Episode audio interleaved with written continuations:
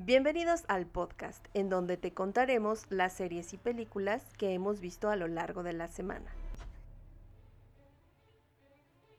Katza, Diego y Anwar serán tu guía en la pantalla. He taught me keep your friends close, but your enemies closer. De espectador a espectador, con opiniones de expertos y opiniones personales, te damos la bienvenida a... ¿Y ahora qué vemos?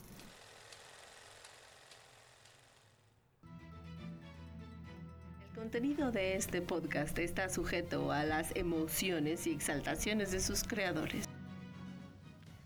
Muy buenas noches, buenos días, buenas tardes, queridos seguidores de Y ahora que vemos. Muchas gracias por acompañarnos en nuestro nuevo episodio del podcast en el que les haremos recomendaciones sobre películas o series de televisión que hemos visto durante la semana. Diego, Anuar, ¿cómo están?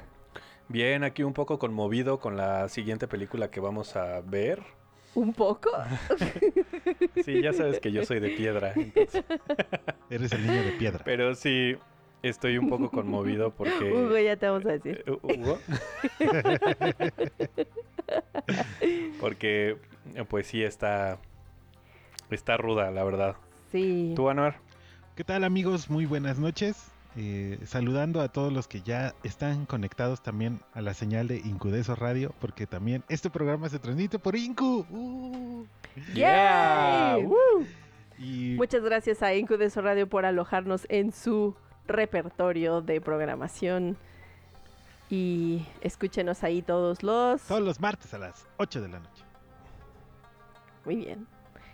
Perfecto, pues el día de hoy vamos a hablar de una película, es una película animada, mm, porque coincidimos, no sé, Anuar si coincidas con Diego y conmigo, pero nosotros coincidimos que si esta película hubiera sido live action, hubiera sido todavía más eh, rompecorazones. Sí, sí, sí, definitivamente es una película muy fuerte. eh, de por sí ya la- las historias de, de esos países de Medio Oriente con las historias de las mujeres son demasiado fuertes y ni hablar de los países africanos que adoptaron el Islam con la ablación hacia las mujeres y desde niñas, los matrimonios forzados. No, la verdad yo estaba con yo yo debo decir que sí se me soltó una lagrimita muy cañón, más en la última parte. ¿Una? Sí, sí.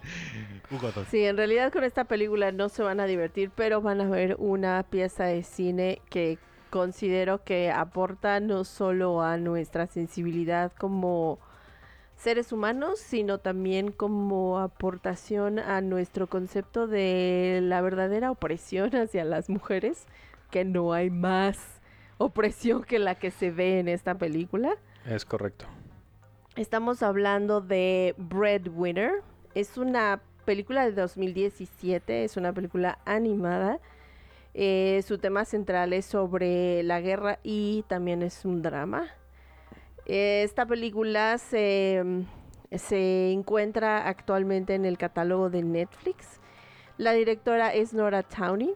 Eh, tiene varias nominaciones para empezar como el premio a el Oscar a la mejor película de animación. Bueno, está nominada más bien, ¿no? Esta ajá, tuvo esa nominación. Eh, ¿Qué película se la ganó? ¿Saben? ¿Qué película no, de animada esta ganó película en el todavía 2000? no está... No, esta película fue el del 2017. Oh, Entonces la ahorita te digo, tú continúa. este, Tú continúa. Toy Story 4. Toy Story 4 es del 2016.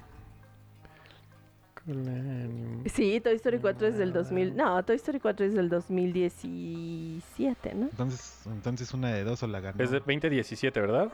Ajá. Zootopia. Sí, Disney. Curiosamente. Disney, claro. ok. Es de DreamWorks, Zoot- Zootopia. Ajá, por eso. Ah, sí. No, Sí. De Disney. Por eso Disney que- Studios. Disney Animation Studios. Ah, ¿Sí es Disney? Sí, claro. Ah. Ah, gracias a la academia por dar favoritismos, la opresión. la opresión a las... A las películas independientes. Y por haber subido Star Wars a Disney Plus con todas las modificaciones horribles. Sí, porque George ahora... Lucas. Sí, pues Qué sí. horror. Ándale. Y Zootopia se encuentra disponible en el catálogo de Disney Plus. no la vean. Ah, no es cierto, sí, véanla, está bonita. Sí, es bonito. Pero bueno, Breadwinner, o como lo dice su título en español, El pan de la guerra, es un drama bélico del 2017. Parvana es una joven niña afgana que vive bajo el régimen talibán y debe cuidar de su familia cuando su padre es encarcelado injustamente. Esta película originaria de Estados Unidos trae unas calificaciones impresionantes. Trae un 7.7 en IMBD, 95% en Rotten Tomatoes. La audiencia de Google la ha colocado en 93% de pulgar arriba. Y bueno, ¿qué les podemos decir? Yo la recomiendo al 100%. De verdad no es que quiera que sufran y que se la vayan a pasar mal o que... Pero de verdad es una película que como ya dije, contribuye muchísimo a evaluar y a pensar realmente nuestras, a repensar nuestra postura en, en, cuanto a las diferencias de género en este lado del charco, que la verdad, si me preguntan, estamos en la gloria. Yo la recomiendo al 100%. Mm, Bueno, yo también la recomiendo al 100%. Es una película increíble, te da una lección realmente de lo que es la opresión. Interesante que la película empieza contándote cómo eran antes de que empezara el régimen talibán. Y, y la gente vivía bien en, ese, en esos lugares, ¿no? En este caso es... eh, ¿Cuál es el, el país? en Dentro de lo que cabe, están en Kabul. En Kabul. Eh, dentro de lo que cabe estaban muy bien. Y una vez que llegó el régimen talibán, bueno, vamos, o sea, si las personas, específicamente las mujeres que dicen que están oprimidas en este lado del charco, de verdad, véanla. O sea, simplemente está muy ruda, muy cruda la película y yo la recomiendo en un 100%. Anuar. Ah, sí, sí, No no, es un güey. peliculonón, 100% recomendada, es una... Esta, eh, de verdad sí la tienen que ver y ya pre- plantearse, yo creo que sí es como para verla más veces, pero en, tiempos determinados muy largos, porque sí te terminas un poco enfadado con, con este tipo de cosas que pasan. Esta y La tumba de las luciérnagas creo que son como películas que, sí me cuestan ver un poquito. Y y yo la recomiendo muy ampli- ampliamente, me conmovió eh, de sobremanera, eh, también por, por todo lo que uno lee o sabe de geopolítica y cómo estas zonas siempre han vivido en, en un conflicto permanente. Y también darte cuenta de, de las personas que toman el, el Islam de manera radical, ¿no? Porque ah, este, los, más los talibanes eh, y ahora los, los de Irish o ISIS o como le quieran llamar. ISIS. Isis. Ajá, pero, pero, pero en, en sí la, esa, esa religión, la- los musulmanes, eh, no, no son, o sea, sus, si lees partes de, de, de- de esa Biblia, ¿no? De esos, de ese pequeño Pentateuco que ellos comparten de ese nuevo Viejo Testamento, pues te das cuenta que es igual de mucho amor, cariño y fraternidad, pero hay algo ahí tienen raro con, con la opresión a las mujeres. Y ya, sin clavarme, 100% recomendada. Muy, muy recomendada. Pero en realidad el, el problema es con el régimen talibán, ¿no? No con los musulmanes. No, no, o sea, pero Porque ellos musulmanes eran. Eh, Es Sí. que son radicalistas en la religión y por ello recurren a esta opresión, porque Claro. están como respaldados por un, po- un poco por lo que por lo que siguen. eh, Y por el gobierno, pues, que lo autoriza, que lo aprueba. Sí, Pues sus, es que no sus es- califatos o como le llamen ellos. ajá. sí. Ahora, el, el tema sí de la película es que, como decía Ricardo, terminas eh, un poco emocionalmente cansado porque la película logra que te involucres emocionalmente dentro del personaje. Entonces, pues sí hay partes en las que pues es rudo. Sí. ver las cosas. Sí, muy rudo. Casi eh, es muy probable que en este podcast no vayan a escuchar bromas y chistes y lo que en general nos caracteriza en los podcasts, pero la verdad es que no podemos dejar pasar la oportunidad de recomendarles esta película. Disponible en el catálogo de Netflix, eh, 100% recomendada por Y ahora que vemos. Y si te dieron ganas de ver la película, este es el momento esencial en el que pones pausa al podcast vayas a verla y regreses a escuchar nuestra sección con spoilers. Y para que te quedes con las ganas, no vamos a ver sección con spoilers. Ok. Nah, no es cierto. Ahí está el bueno, chiste. un poquito de humor, ¿no? Porque, porque sí está rudo el asunto. Un poco de humor siempre se aprecia con estas con estos temas. Mm, Antes que nada, Anuar, bueno, antes que nada avisamos que ya estamos en sección con spoilers, así que bajo tu propia responsabilidad. Pregunta Anuar, ¿la tumba de las luciérnagas de qué trata? Porque no la había conocido y también está en Netflix. Claro, La tumba de las luciérnagas es una película de estudios Ghibli, de este fantástico estudio que nos trajo Poco Rosso, este, El viaje de de Chihiro, Chihiro. Ponyo. Eh, mi película favorita, el, hasta el viento se levanta o de, de El viento se levanta, Pens- susurros para pensé que iba a decir hasta el viento tiene miedo. Hasta el viento tiene miedo. Este, el viento se levanta, eh, Susurros del corazón. O sea, tiene extraordinarias películas y dentro de este catálogo tiene una película sumamente fuerte de la Segunda Guerra Mundial, ubicada en, en el Japón eh, de la Segunda Guerra Mundial y cuenta la historia de un par de hermanos que tienen que pues sobrevivir, literalmente sobrevivir a un Japón eh, destruido y avasallado por, por la guerra. Es una historia terriblemente triste, tiene un final amargo muy feo también y, y es, es de esas películas que ves una vez y dices, sí, ya la vi, no sé si la quiera volver a ver otra vez. Eh. Sí, así que muy recomendada la tumba de las luciérnagas. Pero en contraste con la con, con Breadwinner, es que Breadwinner pues tiene esta parte de, de los momentos de remanso donde estamos viendo la animación de, la, de los relatos que cuentan.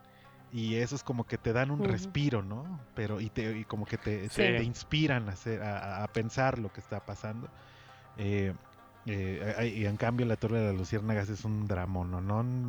digno de la Rosa de Guadalupe. Triple. Bueno, bueno, es que en Breadwinner es una forma como de hacer un poco más ligera la historia, ¿no? Es, Porque al final de cuentas es como esta forma de los personajes, o bueno, del personaje principal, es esta forma como de convertir en una historia fantástica todo por lo que están pasando, desde que se llevan a su papá a la cárcel hasta el final de la película, ¿no? La manera tan injusta en la que son tratadas las mujeres es brutal, es pensar como si de pronto imagínate, ¿no? Se quedaron sin, sin recursos porque no hay un hombre en la casa que las lleve al mercado. Es, es brutal pensar que, que esto realmente existe, ¿no? Porque no es una película, no es una película totalmente etnográfica, aunque sea Claro. una película animada. Es una película que sí hace una, una ilustración fenomenal de cómo, cómo viven esas mujeres Cómo de todas las edades y también a los mismos recursos que ellas han tenido que, que recurrir para, para poder salir adelante, ¿no? Yo creo que otro elemento súper súper bonito de la película es como Parvana no está 100% sola. Es Y- correcto. Eh, como aún con su inteligencia y su astucia tiene obviamente a su amiguita, ¿no? Y también se hace amiga del guardia que al final, el- al final la ayuda muchísimo en todo su proceso de ir a buscar a su papá y es una película que no trae un final, como dices, no trae un final de cierre, ¿no? No es un Como no diría, sabes como diría Marge qué es lo Simpson, que va a pasar, estar en el desierto, Exacto. ¿no? Pero como diría Marge Simpson, eh, Marge Simpson es un final y, y ya, ¿no? Es como- es un final y O ya, sea, exacto. Sí, y, y justamente es, es así. No puede haber un final ni un cierre porque pues la vida continúa, la vida de esas personas, la vida de esas mujeres sigue estando igual. eh, también te muestra esta parte en donde los países extranjeros, Estados Unidos, eh, van a salvarlos, ¿no? Del régimen. dicen, dicen. Dicen, Dicen. ¿no? Sí, porque por Y- ejemplo. y bueno, el- el- Sí, perdóname, Diego. Continúa, continúa. ah, y este, y ya se me fue la idea, no, no es cierto. Eh, No, lo que siento, te- amigo, continúa. muestran, no, no te preocupes, que te muestran cómo incluso están en medio de una, de la entrada de una guerra, ¿no? De una guerra, pues, supuestamente de liberación, y que aún así, no nada más las mujeres, sino todas las personas empiezan a, a correr peligro porque ahora los quieren involucrar como soldados, aunque pues ellos ni las deben ni las temen. Entonces, digo, la película se enfoca mucho más en cómo, en cómo sufren las mujeres, en, en la opresión hacia las mujeres en este país y en esta cultura. Y por los hombres también, o sea, al final ve lo que hacen con el papá y... Eh, sí, Con y el la chico- carga. Con el chico que los persigue, que las persigue y, y que las acusa cuando lo, se lo, cuando el tipo lo- le dicen, ándale, deja a las chicas ahí en la cueva, tú te vienes a, a, a- a la a la guerra. y el tipo está pero muerto de miedo. Y eso lo Pues hace Pero sí. hasta gusto me dio. hasta Pues gusto sí, me dio. pero sin embargo el, el chamaco este eh, estaba metido por tener poder cuando no estaba, o más bien, cuando no tenía el conocimiento de qué implicaba meterse al, al régimen talibán. Sin embargo, por ejemplo, la carga que tienen los hombres al tener su familia, y en este caso, en esta película particular, en donde son puras mujeres las que viven ahí, o sea, son tres mujeres, un niño pequeño, un hermano que que, que no está, y de repente se llevan a la única cabeza de la familia que puede hacer ciertas actividades. Y cada vez que salen de su casa es un riesgo, es un riesgo para su vida. No, ¿no? Imagínate, Sí. imagínate salir de tu casa y, y- y como, como mujer y, y que te expongas a que diario te den una madriza. O sea, así de fuerte Exacto. lo es digo, ¿no? correcto. Y entonces, Sí, que de te, te den una madriza o que te correteen porque o que te encarcelen porque estabas comprando arroz para tus hijos, ¿no? sí, Porque Y- no estabas con tu esposo, o con tu hermano o con tu hijo. y que entonces dejan a una familia simplemente a la deriva. Sí. O sea, imagínate eh, a la mamá. Que a la mamá lo hubieran encarcelado, lo hubieran matado, la hubieran desaparecido. Y entonces los niños, ¿qué hacen? ¿No? Sí, otra cosa que también sí me gustaría resaltar es como hay una di- gran diferencia. Y la verdad es que sí tengo que decirlo, ¿no? Parvana sí era una chica que escuchaba y aprendía de su papá, que Claro. era maestro, ¿no? Entonces sabía leer, sabía escribir, lo que no sabían las mujeres de su casa. Entonces, ves la diferencia entre su hermana Fátima y ella, ¿no? Como Fátima siendo más grande, no tuvo este recurso interno de decir, bueno, va, me voy a cortar el cabello y me voy a poner la ropa de mi papá y voy a salir a buscar cómo, cómo alimentar a mis, a mis Cómo- hermanos, que son más pequeños que yo, y a mi mamá, ¿no? Que ya le pusieron una, una muy buena paliza por intentar rescatar a mi papá. ¿A tu Y- papá? Bueno, al papá de ellas, ¿no? pero, pero, o sea, es, es, es también, y sí, esto sí lo quiero tocar, y de verdad que yo no soy feminista, y todo el mundo lo sabe, ¿no? Todos los que me conocen saben que no soy feminista, pero sí me gusta resaltar cuando, cuando al menos uno de los personajes femeninos de las películas también tienen esta fortaleza interna para pues para salir adelante, que es la misma fortaleza que vemos cuando la mamá se baja del coche del, del enviado para rescatarlas y dice, no me voy a ir sin mi hija, ¿no? Así Sí. es.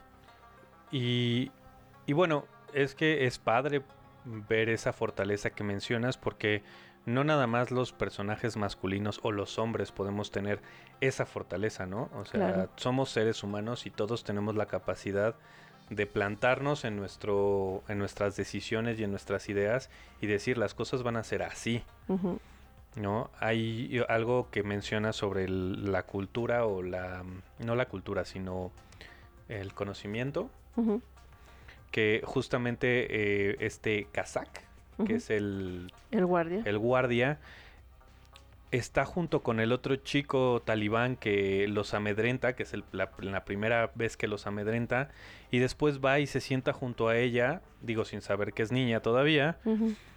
Eh, se va y se sienta junto a ella y le enseña a leer y le lee y le enseña a escribir. Sí, le da algo de Le valor. da un- ¿no? algo de valor que, que le ayuda más adelante. Entonces, también te enseña que el conocimiento realmente es poder, Sí. que no nada más es por ser chingón. No. Sí. ¿no? Y- Es una película que vale mucho la pena ver. Sí, y resalto, resalto este contraste que, que supongo que notaron, que la- las personas más grandes, o sea, los, los ancianos, eh, pues representan esa parte sabia de, de- del, del viejo, pues de la vieja realidad, o no sé El viejo Kabul. llamarlo, ¿no? Exacto. Y, y la, la- los radicales que son los jóvenes, ¿no? Obviamente también arrastrados por un futuro que no pueden alcanzar.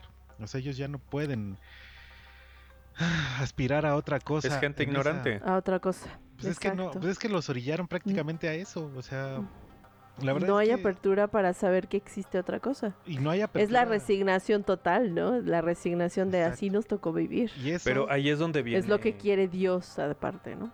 No, pero, pero se refleja, o sea, es un, es un comportamiento social que se puede repetir, Sí. tengas o no tengas algún tipo Pues- de religión. Lo vemos con los con los niños narco de este país, o sea... eh, Claro. Se hay- convierte en un inconsciente colectivo. Es- Exactamente. Es un pensamiento mediocre. Pues es que Bueno, no yo lo veo de esta forma. Es, yo lo veo como un, un, un pensamiento mediocre el decir, ay, bueno, si ya no me van a dar algo más, entonces me voy con lo único que me dan, en vez de buscar por otros lados, ¿no? es que según Digo, a final parte- de cuentas, esta niña, esta niña no debía de haber sabido nada. Su papá se lo enseñó a escondidas porque las mujeres Sí. no pueden saber leer, Exacto, las sí. mujeres no pueden saber escribir, no pueden tener conocimientos de, De nada. nada. Y sin embargo, su papá le dio esas armas que eventualmente las pudo ocupar para poder salir adelante. Si en eso nos podemos decir que hizo. Pues es que- En lo que pensar cabe, en ¿no? que- Podemos pensar que mm, lograron atravesar el desierto ella cargando Exacto. a su papá. La verdad es que tiene un, tiene un final muy, muy, muy, muy, este, amargo. Crudo. Porque eh, hay una cosa que, que- les recomiendo mucho que busquen un video en YouTube acerca de una niña que es que tiene un cumpleaños y de repente vive una guerra y, y- su siguiente cumpleaños es una niña triste en un, en un, en un refugio, ¿no? Y hay muchos ensayos sobre las personas refugiadas o, que- que son exiliadas de sus propios países por eventos de la guerra. Y so- ya te despersonalizas, eres un extranjero más en una tierra que no es tuya, en un lugar que no, que no, que no está. Y te das cuenta que la realidad... Y eso que es la película de Breadwinner está planteada en el 2000, en antes del 2001, ¿no? De los atentados del 11 de septiembre. Claro. Sí. Entonces imagínate todo lo que pasa. Y aparte te da más coraje saber que la familia talibán era amiga de George W. Bush, ¿no? Y que, que, que es Sí. como de qué coraje. Saber que, que, que, que un país fue a invadir a otro únicamente por creer que había petróleo ahí y destruir la vida de muchas personas. Vean el documental Fahrenheit 9-11 de Michael Moore que pueden est- está disponible en YouTube gratuitamente. Es una cosa fuerte, ves a los a las personas de, de, de Kabul, de otros países, de Afganistán y de todo llorando por sus muertos. Cuando ves a los niños que los cargan en brazos, es una cosa horrible la guerra, es una cosa horrible la represión. Y aunque ellos no tengan alternativa y tengan que optar por, por luchar por sus ideales, están las víctimas, las víctimas este, que Felipe Calderón les llamaba colaterales, ¿no? Que es horrible la palabra, pero pues ahí están, la ideología de la religión extremista, la, la- la represión hacia las mujeres. No sé si aquí, aquí se viven cosas de violencia también horribles y terribles, y las realidades pueden ser distintas en, en las sociedades, y, pero allá sí es, está muy cañón ser mujer, está muy, muy cañón ser mujer.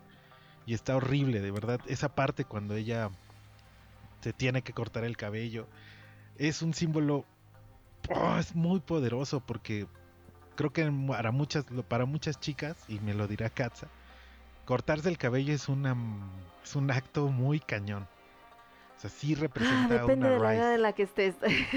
Claro, No, pero no. para ella sí. Ajá, Sí, pero, sí. pero ella estaba en una realidad donde dijo, carajo, ¿no? Mi cabello. En, creo que en general socialmente el cortarse, para las mujeres el cortarse el cabello es to- tomar un cambio muy importante. Un cambio totalmente radical, dejar, dejar de ser tú. Exacto. O sea, Entonces, dejar de ser la persona que eres en el momento en que decides cortarte el cabello. sobre todo porque tarda mucho en crecer, ¿no? Entonces es como todo este tiempo que, que duraste Cuidándolo para cuidándolo que para que crezca y, es un- todo es y de repente tome, ¿no? Lo vas a cortar Es completamente. un tesoro. Para las mujeres el cabello es un tesoro. Eh, Entonces- Ya que sea que lo quieran corto, largo, pintado o no pintado, para las mujeres es un... Claro. Es uno de nuestros bienes más... Sí, sí, la película se hubiera arruinado si, si la chica se, se corta el cabello y se lo pinta de morado, ¿no? Y sale, sale con un pañuelo verde. Mira, no, no tengo nada en contra de esos movimientos, al contrario, aplaudo aplaudo eh, la, la legalidad del aborto en Argentina y temas así, ¿no? Pero, pero de verdad a veces no entienden las ideologías de tanto de hombres y mujeres que cambia mucho en otros países, ¿no? Y que tú con tu manifestación allá ya te hubieran reprimido bien feo y, y juzgado bajo la ley del talibán, ¿no? Entonces, Total. entonces, de verdad nos hace abrir los ojos y, y- y crear empatía. Yo creo que es lo que nos hace falta, empatía con nuestras mujeres, con nuestras realidades, saber que tenemos derechos este, ganados a pulso como sociedad y que una religión no está por encima de las leyes. Sí. Así es. Perdón por mi Pero clave. bueno, Ah, no te preocupes, te vamos a editar. Está bien así. Muy bien. Pues vean la película, es una joya. Joya. Y de verdad que esperemos que no les cause más trauma que a nosotros. y pues muchísimas gracias por escucharnos, muchas gracias por compartir, por seguir aquí- hasta acá con nosotros y les traeremos muchas más aventuras de... ¿Y ahora ¿Qué vemos? qué vemos? Que vemos. Chao. Bye. Christoph, haz una reseña. Chao. Chao. Bye.